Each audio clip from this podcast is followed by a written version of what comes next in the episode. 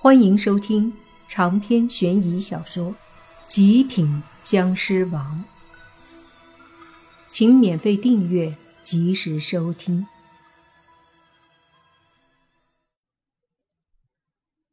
莫凡带着洛言和飞猪飞走之后，迅速的向着龙虎山的方向飞去。龙虎山距离中京市相对来说还是有点远的。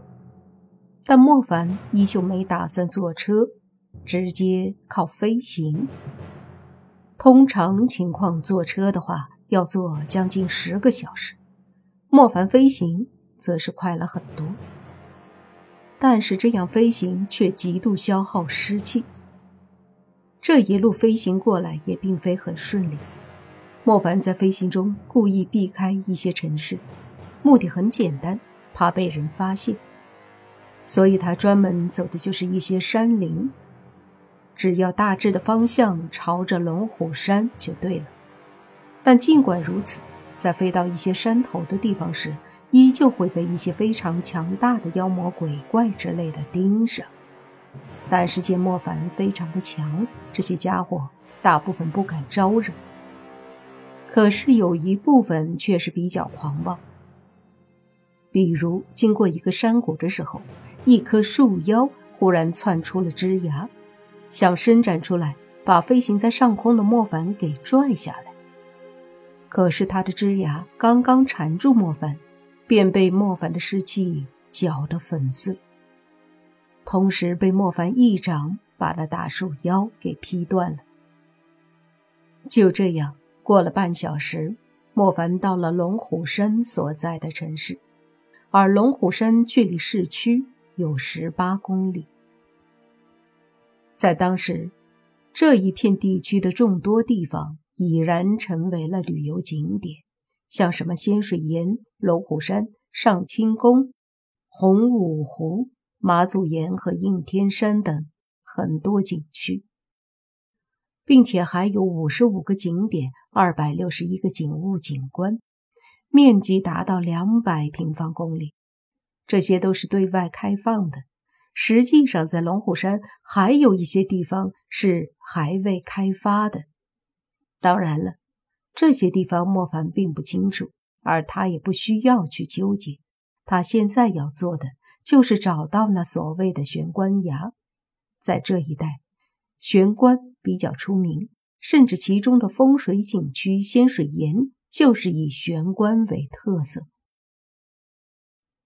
玄关原是古人经受了太多的战争和灾害之苦，想太平和宁静，先辈的遗愿，选择了将祖先安葬于凌空绝壁之上的崖葬，让祖先在一个青山环抱、碧水环绕、宁静优美的环境中得到永远的安息。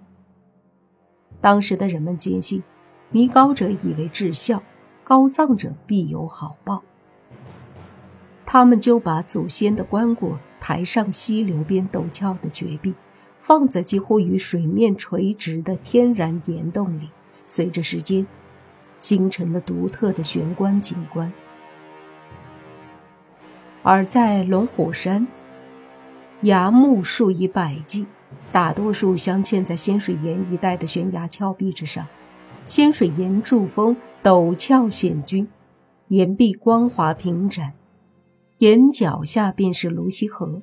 临水悬崖绝壁上布满了各式各样的岩洞，这样的一个独特的地理环境是龙虎山崖墓的基本原因。从泸溪河中或地面眺望。隐约望见一个个岩洞口，或钉木桩，或封木板，藏一棺而铺其半者，多处可见。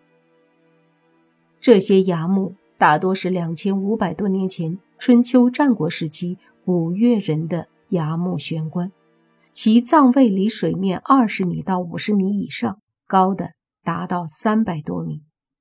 在大片岩壁上，洞穴星罗棋布。或高或低，或大或小，数以百计。因为这些洞穴高不可攀，没有人能够进去，而其中所藏的东西，多少个世纪以来一直是个不解之谜。所以，不得不佩服古人的智慧，能够将棺材放置到那些悬崖洞穴之中。那些没有洞穴的悬崖峭壁之上，他们还将一些木棍嵌入其中，再把棺材靠着峭壁放在木棍上。这个难度能做到，的确不容易。不得不说，玄关充满了奇幻色彩，让不少人都很疑惑它当中的秘密和魅力。但是到目前为止，许多玄关的秘密还没有解开。再说，莫凡到了这龙虎山以后，已经是晚上，旅游买票自然是不需要了。莫凡趁着夜色，直接飞入了龙虎山之中。龙虎山的面积很大，其中众多景点里有一个便是镇衣关。这镇衣关是当年张道陵张天师所创立的，镇衣道。也是尊张天师为祖师爷。这些年来，镇医道发展不错，旗下弟子在除魔卫道这方面秉承了张天师的传承。然而，他们虽说厉害，却也成为了莫凡这一次的阻碍。莫凡来到这里，若是稍微弄出点动静来，必然会引来龙虎山镇一关的道士。到时候。势必会是一场恶斗。不过，虽然这样的结果莫凡不想它发生，但若是真的发生了，莫凡也只能和他们硬拼了。夜色中，莫凡收敛了自己全身的湿气，让黑猪也收敛了他的妖气。然而，对于洛言就没有办法了。此刻的洛言依旧在不断的挣扎。想要冲破那湿气罩子，他越是挣扎，莫凡就越要加大湿气在湿气罩子上，以免被他冲破。所以，不管莫凡怎么收敛气势，那湿气罩子上发出来的湿气便足够引得一些高人感应到。莫凡只能祈祷运气好。玄关崖在仙水岩一带，所以莫凡对着河流飞过去。见到了河流上的许多悬崖，果然如同莫凡以前了解的一样，崖壁上有许多大小不一的洞口，有的洞口甚至只有拳头大小，而有的则是有房屋大小。在这些洞口里，小的只能够容纳棺材头的，便将棺材一半放在里面，一半留在外面；大一些的。可以把整个棺材横着放进去，更大的，则是能够放好几个棺材，甚至更多。这样的场面，不是亲眼得见，都有些难以想象。长篇悬疑小说《极品僵尸王》本集结束，请免费订阅这部专辑，并关注主播又见菲儿。精彩继续。